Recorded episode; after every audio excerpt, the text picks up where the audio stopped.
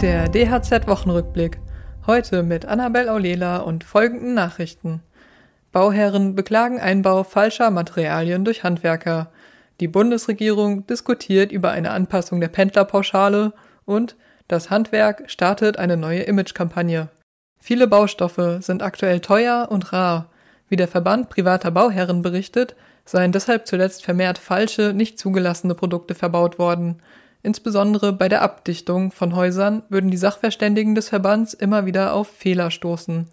Der Zentralverband Deutsches Baugewerbe nimmt seine rund 35.000 Handwerksbetriebe in Schutz. Diese seien gut informiert und wüssten, welche Produkte sie einsetzen können.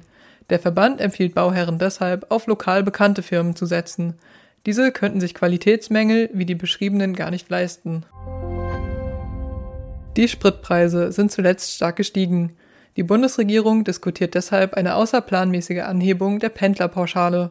So könnten Arbeitnehmer und Selbstständige mit einem langen Weg zur Arbeit über Steuerrückerstattungen entlastet werden. Finanzminister Christian Lindner zeigte sich offen für eine Reform. Auch der Städte- und Gemeindebund begrüßte den Vorstoß. Kritik kam hingegen von den Grünen. Sie sehen eine Anhebung der Pendlerpauschale als eine Förderung fossiler Brennstoffe an. Mit emotionalen Bildern von Kindern und provokanten Aussagen wirbt das Handwerk aktuell um Aufmerksamkeit in der breiten Öffentlichkeit. Seit dieser Woche ist die neue Imagekampagne in TV-Spots, im Internet sowie deutschlandweit auf Großplakaten zu sehen. Aussagen wie die meisten Kinder wollen irgendwann mal was im Handwerk machen, bis Erwachsene sich einmischen, sollen in der Gesellschaft zum Nach- und Umdenken anstoßen.